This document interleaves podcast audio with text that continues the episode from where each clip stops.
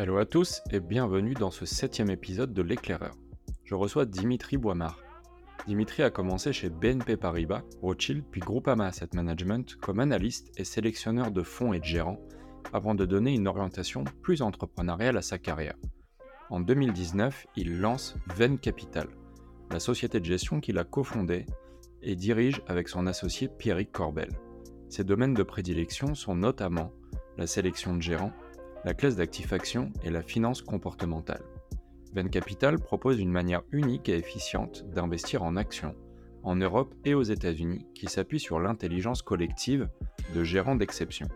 Aujourd'hui, on évoque avec Dimitri un domaine qui a vu le couronnement de plusieurs prix Nobel, la finance comportementale. En d'autres termes, les biais que nous rencontrons inévitablement lorsque nous investissons, comment ces biais peuvent pénaliser nos performances et surtout, quelles solutions existent pour en tirer profit, en particulier au sein de la gestion action.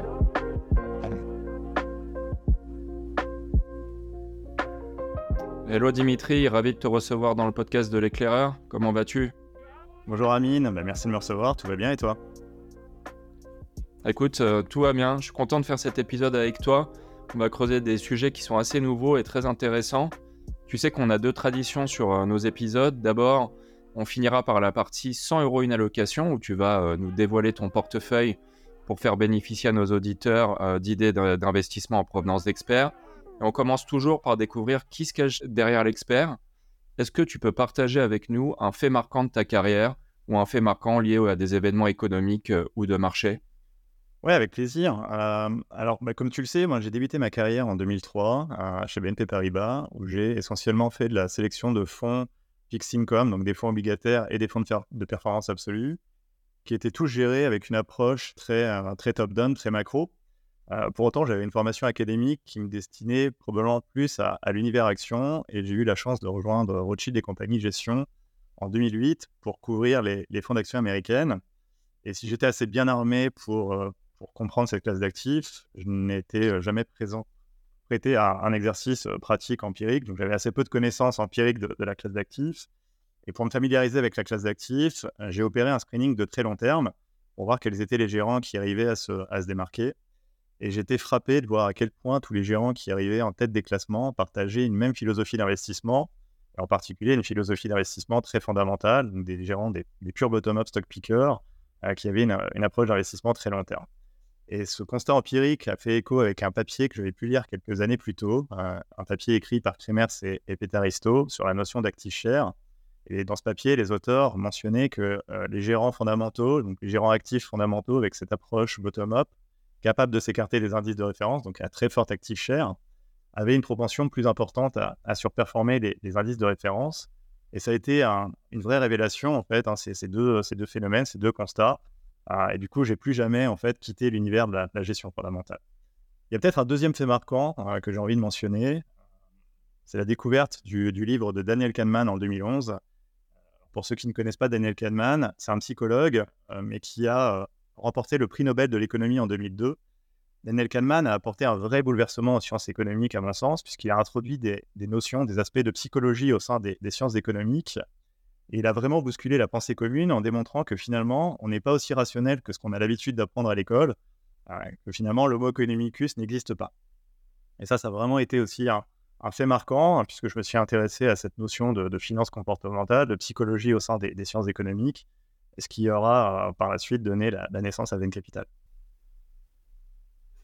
Ok, excellent. Mais c'est passionnant les deux éléments. Le premier que tu évoqué, d'avoir trouvé un peu un dénominateur commun euh, sur des gérants qui sont capables de surperformer leur, leur univers de référence. C'est vrai qu'habituellement, on regarde beaucoup la notion de déviation pure par rapport aux, indices de marché, aux benchmarks avec la tracking error. Mais là, tu mentionnais que c'était plutôt l'active share euh, qui pouvait être un guide. Et puis, Deuxième point qui me conduit à ma seconde question, plutôt sur les croyances, les biais psychologiques, l'efficience des marchés. Est-ce que justement il y a une croyance sur la finance ou l'épargne euh, en général que tu souhaiterais euh, démystifier? Oui, alors j'ai pas euh, une croyance en particulier, mais quelques convictions fortes qui sont finalement assez étroitement liées. pour moi, l'investissement en action, c'est finalement devenir propriétaire d'une entreprise. on sera amené à investir sur un titre lorsqu'on constate une, une décote entre le cours boursier et la valeur intrinsèque qu'on peut estimer de, l'entreprise.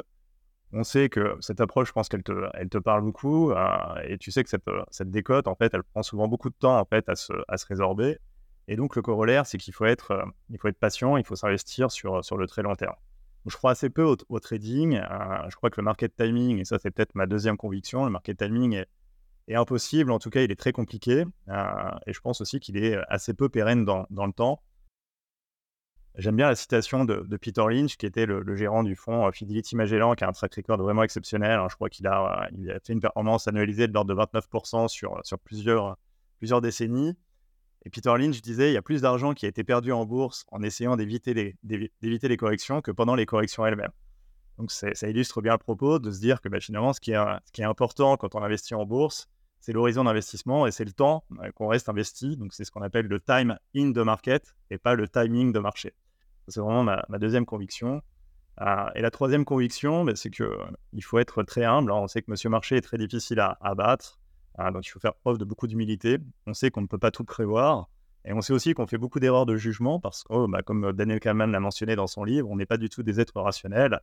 mais ça, je pense qu'on va en parler plus longuement tout à l'heure. Donc en, résumé, je dirais que pour être investisseur, être un bon investisseur, il faut être humble, il faut faire preuve d'humilité, être très patient et investir pour le long terme. Ok, excellent. Bah, je te remercie, Dimitri. C'est vrai que sur ton premier point, qui était justement le temps investi dans le marché, cette notion de temps long et de patience, euh, bah, c'est un consensus absolu sur le podcast. Hein. On est au septième épisode. Euh, et pour le moment, tous les experts qui sont intervenus, euh, parmi eux, aucun d'entre eux n'a mentionné ces notions de gestion très conjoncturelle, tactique ou de, ou de market timing. Et lorsque ça a été mentionné, bah, il a été évoqué que ça pouvait être justement un moteur de performance qui en détruit beaucoup mais ce qui est nouveau dans ton approche, c'est qu'on évoque justement avec toi deux sujets essentiels en matière d'investissement. C'est d'abord les biais psychologiques et comportementaux que tu as évoqués, et puis ensuite, on va parler avec toi d'intelligence collective. Euh, mais pour commencer, je, donne écho à ce que tu viens de dire. as indiqué qu'on peut faire des erreurs de jugement et qu'on n'est pas forcément naturellement constitué pour être rationnel en matière d'investissement. Est-ce que tu peux nous en dire un peu plus? Oui, bien sûr. Bah, comme tu le sais, en fait, le, tout le monde économique, le monde de la finance, repose sur une hypothèse très très forte de, rationalité des agents économiques, des investisseurs. Quand on est étudiant en économie, on apprend que les individus, les agents économiques euh, sont des, êtres rationnels qui cherchent à maximiser l'utilité, ce qu'on appelle l'homo economicus. Or, depuis quelques décennies maintenant, il y a une nouvelle branche de recherche qui s'appelle la finance comportementale, qui est loin d'être anecdotique. Hein, il y a quatre prix Nobel en fait, qui ont été gagnés au sein de cette, cette finance comportementale, euh, notamment Daniel Kahneman dont on a parlé, bah, cette finance comportementale, elle démontre que l'hypothèse de rationalité permanente, elle n'est pas si valide que ça, que l'homo economicus n'existe pas. Si je reprends le, livre de Daniel Kahneman, hein, qui a été publié en 2011, qui s'appelle Système 1, Système 2 en, français et Fast and Slow en, anglais, bah, dans ce livre, en fait, Daniel Kahneman explique les, les concepts de raccourcis mentaux, de biais, d'heuristiques, et qu'est-ce que tout ça veut dire? Bah, C'est que parfois, en fait, on prend des décisions qui ne sont pas rationnelles parce qu'on les prend sous le coup d'émotion. Euh, parfois, le volume d'informations à traiter est très important et notre cerveau n'est pas en mesure de tout traiter. Et donc, on va prendre des raccourcis mentaux. Globalement, en fait, on est, soumis à des, biais euh, qui vont euh, inconsciemment altérer nos, jugements. Et on est amené à prendre des, décisions qui sont non rationnelles, parfois même absurdes. Ok, bah écoute, là ça m'intrigue beaucoup parce que déjà tu précisais qu'il y a quatre prix Nobel euh, au sein de cette matière, donc je pense que ce serait dommage de s'en priver. Et puis surtout, ce qui peut à mon avis aider nos, auditeurs, euh, c'est de, voir avec toi quels sont des exemples de biais, quels sont les biais les plus marquants, les, plus récurrents que, qu'on aperçoit? Ouais, alors euh, il y a beaucoup, beaucoup de biais hein, qui, existent. il y a un codex des biais qui a été publié. ce codex recense plusieurs centaines de biais. Donc l'idée ici n'est pas de, citer l'ensemble de, ces biais et de faire un inventaire à la Prévert, mais comme tu mentionnais, peut-être de, souligner quelques biais qui, euh, ont une, influence assez forte dans nos secteurs d'activité, euh, influence qui est souvent néfaste d'ailleurs. Le premier biais qui me vient, qui vient à l'esprit, c'est le biais de première impression, euh, qui va faire que notre jugement va être très fortement influencé par la première information reçue. Alors, on connaît tous ce biais. dans le recrutement, notamment, on a souvent cette fâcheuse tendance à juger un candidat sur, sur la première impression. On pourrait penser que dans le secteur de la finance, on arrive à s'extraire de ce biais parce que finalement, un analyste financier, si je prends cet exemple-là, il est censé travailler sur des éléments objectifs, hein, sur des données financières, des éléments factuels. mais pourtant, il y a une étude publiée récemment qui est, assez intéressante, dans laquelle on apprend que bah, les recommandations des analystes, elles sont très fortement influencées par l'évolution du cours de bourse des 12 mois précédant l'initiation de la recommandation. Contrairement à ce qu'on pourrait imaginer et ce qu'on attend normalement d'un analyste financier, on voit que le, finalement, la, recommandation, elle n'est pas si rationnelle que ça, puisque elle est très dépendante en fait du constat des, des 12, des 12 mois boursiers précédents. Et donc là, on voit que les analystes, en fait, sont, biaisés dans leur approche et dans leurs recommandations. Il y a une autre typologie de biais qui là aussi être, peut être nuisible, c'est le biais de confirmation. Le biais de confirmation, il va amener l'individu à rechercher des informations qui vont avoir tendance à corroborer son jugement plutôt que de chercher des informations qui viendraient infirmer ou en tout cas challenger son, premier jugement. Euh, et là, c'est très négatif parce qu'une fois qu'on s'est fait un jugement, une opinion, on va avoir beaucoup de mal à s'en défaire. Et si on prend l'exemple de, la gestion de portefeuille, eh bien, on aura du mal à, appréhender les changements qu'une entreprise peut être en train, de, connaître. Et donc, on aura du mal à avoir un regard objectif sur, ces changements. Là aussi, on comprend facilement que ça peut détruire de la performance si on va plus loin, en fait, euh, et là, on va rentrer un peu dans, la théorie, il y a un, effet qui est très, très négatif qui s'appelle l'effet de disposition. L'effet de disposition, qu'est-ce que c'est? Ça nous amène, en fait, à vendre trop tôt les titres gagnants et à conserver les titres perdants. Alors, ce phénomène, en fait, il s'explique par ce qu'on appelle la théorie des perspectives. Qu'est-ce que c'est cette théorie des perspectives? Eh bien, en fait, ça, nous apprend, ça nous montre que nous on n'a pas la même sensibilité aux gains qu'aux pertes. En fait, on est, on est tous porteurs d'une certaine aversion aux pertes. Autrement dit, on va préférer ne pas prendre de risques pour conserver ou pour obtenir un gain, alors qu'à l'inverse, on va être joueur, on va être preneur de risques pour éviter une perte. Typiquement, quand on a euh, des titres en plus-value au sein d'un portefeuille, on sera enclin à, prendre les profits pour ne pas mettre en risque en fait ce, profit. à l'inverse, on aura sur les titres perdants, on aura envie de moyenner à la baisse, à la baisse pour se, refaire, euh, ou à minima les conserver en espérant un retour à meilleure fortune. Et cette notion, elle s'explique aussi par ce qu'on appelle la version au regret, qui est une autre sorte de, biais, qui va faire qu'on a tellement peur qu'un titre rebondisse après la vente qu'on va conserver en portefeuille des titres qui peuvent être parfois amenés à être des, value traps ou des titres qui n'ont euh, aucun potentiel de, rebond. Et on sait que dans la, gestion de portefeuille, y compris chez, euh, des gérants euh, expérimentés, la conservation de, value trap en portefeuille peut être très nuisible. Il y a d'autres typologies de, biais qui vont être tout ce qu'on appelle les heuristiques d'affect, hein, qui vont faire qu'on achète un titre parce qu'on a un affect particulier pour le management de la société, par exemple, ou encore pour le produit que, la société fabrique. il y a d'autres éléments aussi euh, qui vont montrer qu'on a toujours tendance à acheter plus facilement un titre sur lequel on a gagné de, l'argent historiquement. À l'inverse, on aura une forme de, réticence d'acheter des titres sur lesquels on a, enregistré des, des moins-values par le passé. Donc, il y a, comme tu vois, il y a beaucoup, beaucoup de, biais. c'est en général très, très nuisible et très néfaste à, la gestion. mais il y a une autre notion qui est beaucoup plus récente dont j'aimerais parler aussi, qui est la notion de, bruit. cette notion a été, a mise en avant dans un bouquin qui s'appelle Noise, qui a été écrit par Daniel Kahneman aux côtés d'Olivier Siboni et, et Cassius Stein, qui sont deux auteurs reconnus dans le domaine de la prise de décision. Et c'est aussi intéressant parce qu'en fait, on apprend par cette notion de bruit que au-delà des biais dont on a pu parler, euh, nos, jugements euh, connaissent une forme de variabilité. C'est-à-dire qu'en fonction du moment et du contexte où on prend cette décision, eh bien, on, va émettre des décisions qui ne euh, sont pas toujours constantes. par exemple, il y a des études qui montrent que dans le domaine de la, de la justice, les juges sont plus cléments après le déjeuner qu'avant le déjeuner. Dans le domaine médical, où on pense que les décisions sont 100% rationnelles, on s'aperçoit qu'en fait, les, euh, médecins vont prescrire euh, davantage d'antidouleurs et moins d'examens cliniques en fin de journée qu'en début de journée. Là, peut-être un petit conseil aux éditeurs. Euh, si on doit prendre un rendez-vous chez le médecin, bien, mieux vaut prendre un rendez-vous tôt le matin. Ok, excellent. Bah, déjà, alors je tiens à te remercier pour, te remercier pour cette masterclass sur les biais comportementaux et psychologiques parce que parce que c'est vraiment passionnant. J'invite ceux qui écoutent l'épisode à se documenter sur ces éléments, ces éléments-là parce que, bah, comme tu l'as indiqué, ils peuvent être, euh, ces éléments peuvent être vraiment décisifs en matière d'investissement et d'ailleurs même plus largement.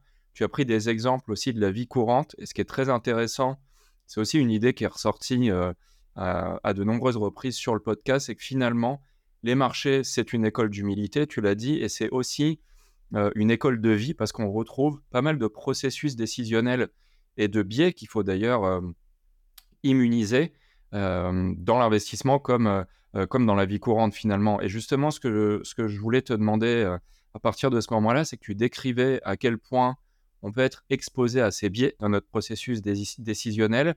mais tu as aussi mentionné par exemple Peter Lynch, qui a eu une performance sur très longue durée qui était excellente dans un marché qui, qui est dur à battre. Et d'ailleurs, chez Venn Capital aussi, vous avez démontré qu'on peut utiliser cette connaissance autour euh, des biais de l'intelligence collective pour générer des bons résultats. Et donc, en gros, ce que je voulais te demander, c'est comment on fait pour ne pas être faillible dans ce processus d'investissement? Alors, il y a plusieurs techniques de, de débiaising euh, qu'on peut s'appliquer euh, au, quotidien. En revanche, on sait que c'est assez fragile, puisqu'en fait, on a toujours du mal à, appréhender les biais dont on est, dont on est porteur. C'est toujours plus facile de détecter les biais chez, chez, les autres individus que, que chez soi. Euh, il y a une technique qui est assez, assez infaillible, euh, c'est la technique de l'intelligence collective ou le concept d'intelligence collective. En fait, on sait qu'en tant qu'être humain, nous sommes tous différents et on est tous porteurs de biais, de biais différents. Et surtout, ces biais ne vont pas forcément s'exprimer au même moment. Et donc, une façon finalement très très simple de réduire les biais et le bruit va être d'agréger des jugements qui émanent d'individus ayant des sensibilités différentes et qui sont indépendants les uns des autres et d'extraire la moyenne euh, de, ces, jugements ou la médiane de ces jugements pour euh, obtenir un jugement collectif. Donc c'est vraiment ce qu'on appelle l'intelligence collective. Euh, l'idée est de se dire que lorsqu'on interroge des individus qui ont des profils très variés, le savoir, l'intelligence de ces individus va avoir tendance à se cumuler, alors que les biais des uns et des autres vont avoir tendance à se, compenser. Et comme tu le mentionnais, c'est effectivement ce concept qu'on exploite chez, chez Capital. Euh, alors justement, une fois que tu t'appuies sur cette intelligence euh, collective, comme tu viens de l'indiquer, est-ce que tu peux nous expliquer quels vont être les grands piliers, les, grands blocs qui vont constituer votre offre et surtout même précisément votre stratégie d'investissement euh, qui, euh, qui est, on est d'accord, bien uniquement sur les actions hein, aujourd'hui. Oui, tout à fait. on développe uniquement des, stratégies actions. Euh, donc, on a créé Venn Capital, en fait, euh, autour de cette notion d'intelligence collective. Donc, on a développé des, stratégies actions qui, à la fois, capitalisent sur le bon sens de la gestion fondamentale. Hein. On est vraiment, mon associé Pierre Corbel et moi, convaincus de, cette approche. mais on sait aussi que bah, la gestion fondamentale, eh elle, présente des biais qui lui sont inhérents. Hein, on a parlé beaucoup des biais de comportement, mais également les biais de style qui, on pense, peuvent être parfois destructeurs de, de valeur. Et donc, on a cherché à développer des stratégies qui permettaient de capitaliser sur cette gestion fondamentale tout en gommant euh, les, biais, hein, les biais de style et les biais de comportement au travers de l'intelligence collective. Comment est-ce qu'on opère? En fait, on a, nos stratégies ont pour objectif d'investir sur des titres qui sont validés par plusieurs experts, plus précisément sur les plus fortes convictions communes d'un panel de gérants d'exception. Alors pour ça, en fait, on a créé un algorithme propriétaire qui récupère des, données publiques d'inventaire de portefeuille et qui va analyser les, titres. L'idée sous-jacente, en fait, c'est de se dire que lorsqu'un bon gérant valide un cas d'investissement, c'est un signal puissant, mais néanmoins porteur d'une forme de subjectivité liée au biais dont on vient de, parler. Alors que si plusieurs très bons gérants, indépendants, diversifiés en termes de style, en termes d'approche, valident le même cas d'investissement, eh bien, on peut supposer que les raisons objectives à cela vont se cumuler, alors que la part de, subjectivité, les biais, comme la sympathie pour le, management, l'affect produit dont on a parlé, le track record sur la valeur, eh bien, ces éléments de subjectivité vont être gommés. Et donc, finalement, l'idée est de se dire qu'une stratégie qui repose sur des titres validés par plusieurs experts indépendants sera plus robuste qu'une stratégie qui s'appuie sur un seul homme. Alors, peut-être comment est-ce qu'on opère en, pratique? Euh, La première étape du processus, en fait, euh, ça va être la constitution du, panel. C'est vraiment l'étape la plus importante. On va être à la recherche de gérants fondamentaux qui investissent sur la zone qui, nous intéresse. Donc, à titre d'exemple, hein, pour la stratégie action européenne qu'on a développée, on a retenu 27 gérants. Ces gérants doivent répondre à des, caractéristiques très strictes. On cherche des gérants fondamentaux, de conviction, qui ont des actifs chers très très élevés, euh, mais qui doivent être aussi diversifiés en termes de style. Et ça, c'est un élément très très important parce que, par exemple, si le panel est mal diversifié, on risque de tomber dans un certain conformisme. De la même façon, si ce sont des gérants qui ne sont pas très singuliers par rapport aux, indices de référence, euh, on, a un risque de, panurgisme, on a un risque de, ressembler trop aux, grands indices de référence.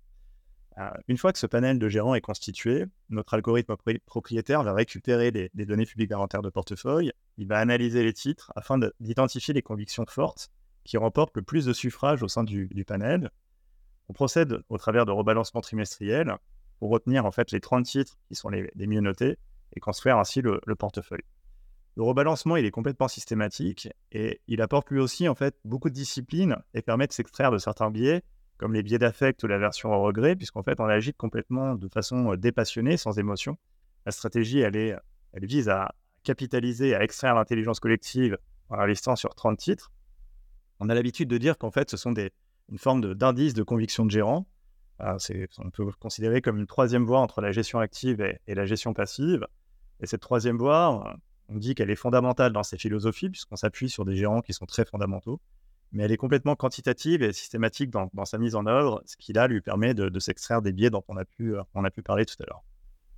Mmh. Alors justement, maintenant, vous avez un peu de recul, hein, parce qu'évidemment, tu as indiqué euh, que suite à des lectures et une expérience professionnelle en tant que sélectionneur, tu avais commencé à monter avec ton associé cette philosophie. Ensuite, en 2019, vous mettez en place les produits euh, chez Venn, et donc vous avez ces indices euh, basés sur l'intelligence collective de stock picker et de gérants d'exception, avec leurs convictions communes les plus fortes qui sont représentées dans le portefeuille, comme tu viens très bien de, le décrire. Et donc, avec ce recul, aujourd'hui, euh, comment ça a fonctionné au sein des produits? Bah, ah, comme, tu, le mentionnais, on a, lancé en fait deux fonds euh, en partenariat avec Fédéral Finance Gestion en 2019. Euh, on commence à avoir un peu de recul, en plus dans des, dans des configurations de marché qui ont pu être challenging, c'est le moins qu'on puisse dire. Euh, bah, la grande satisfaction, c'est que ces stratégies fonctionnent, euh, fonctionnent assez bien. Euh, si on prend, pour exemple, les, deux fonds qu'on a lancés, donc un sur les actions européennes, l'autre sur les actions américaines, les deux fonds sont très très bien classés au sein de leurs catégories respectives. je donnerai une mention, une mention particulière pour le fonds, le fonds d'actions européennes qui se classe parmi les tout meilleurs fonds de sa, catégorie, avec une surperformance qui, qui dépasse les 300 BP par an. Donc vraiment euh, une grande satisfaction eu égard aux résultats que, la stratégie procure. Ça, me, donne envie de maintenant conclure avec la partie 100 euh, euros une allocation. Euh, avant de se quitter, on a toujours cette tradition pour écouter ce qui serait ton allocation personnelle de long terme. Disons que tu as une épargne excédentaire, tu n'as pas besoin de cette trésorerie et que tu as un horizon d'investissement long, 10 à 15 ans. Je précise évidemment que c'est une piste de réflexion et que ce n'est pas un conseil euh, d'investissement et que euh, tu as vraiment comme tout particulier qui souhaite investir au sein d'une assurance vie, euh, un compte titre ou, d'autres véhicules, les classes d'actifs traditionnelles, donc les taux garantis comme le livret A, le fonds euro ou les comptes rémunérés, l'immobilier en direct ou en, ou en pire papier, obligations, actions évidemment, ça ça va beaucoup te parler, et puis même les actifs cotés, avec une petite précision aussi, tu, tu n'as pas le droit de mettre 100% euh, des indices de gestion euh, veine hein, dans ton portefeuille. Comment euh, tu structures ce portefeuille pour tes 15 prochaines années? D'accord. alors, si j'ai pas le droit de, mettre 100% dans les indices veine, je vais donner une réponse plus exhaustive. comme je, disais, en fait, je crois vraiment à l'univers action parce qu'on est investi en entreprise et je crois que ça, crée la valeur sur, sur le long terme. Et en plus, tu, me donnes un cadre très long terme, donc ça va être assez, assez facile pour moi de, répondre. Donc, je crois beaucoup à l'action, finalement qu'elle soit cotée ou non cotée. Euh, mais j'aime aussi beaucoup la liquidité en fait des actifs cotés. Donc, euh, je mettrai 80% de mon, patrimoine sur des, stratégies euh, actions action cotées, VEN si possible. Donc, pour faire très simple, je mettrai 40% d'actions européennes au travers des stratégies VEN, 40% d'actions américaines également au travers des stratégies VEN. et je mettrai 20% de, de non cotés euh, au travers de, stratégies de, LBO, par exemple, qui euh, créent beaucoup de valeur sur, sur le long terme. Euh, même si les taux ont un peu je pense que c'est une classe d'actifs qui, peut, peut, apporter une vraie diversification et une vraie source de rendement au prix d'une moindre liquidité, mais qui est compensée en général par, par l'excès de rendement que, que ça peut procurer. Ok, donc portefeuille 100% equity, tu voulais apporter un élément euh, complémentaire, Dimitri, peut-être sur le, sur le portefeuille? Alors, Je voulais faire un, résumé, mais tu, tu, le fais très bien. 100% equity, effectivement. Oui, exactement. C'est pas la première fois que ça arrive. Néanmoins, ce qui est intéressant dans ton portefeuille, c'est que, à l'instar de certains experts qui sont déjà passés euh, sur des épisodes précédents, on a déjà eu des expositions actions euh, élevées, voire même 100% d'equity. Et ton portefeuille est un peu plus granulaire parce qu'en fait, à travers vos deux indices, euh, tu es diversifié en matière de zone, Europe, US.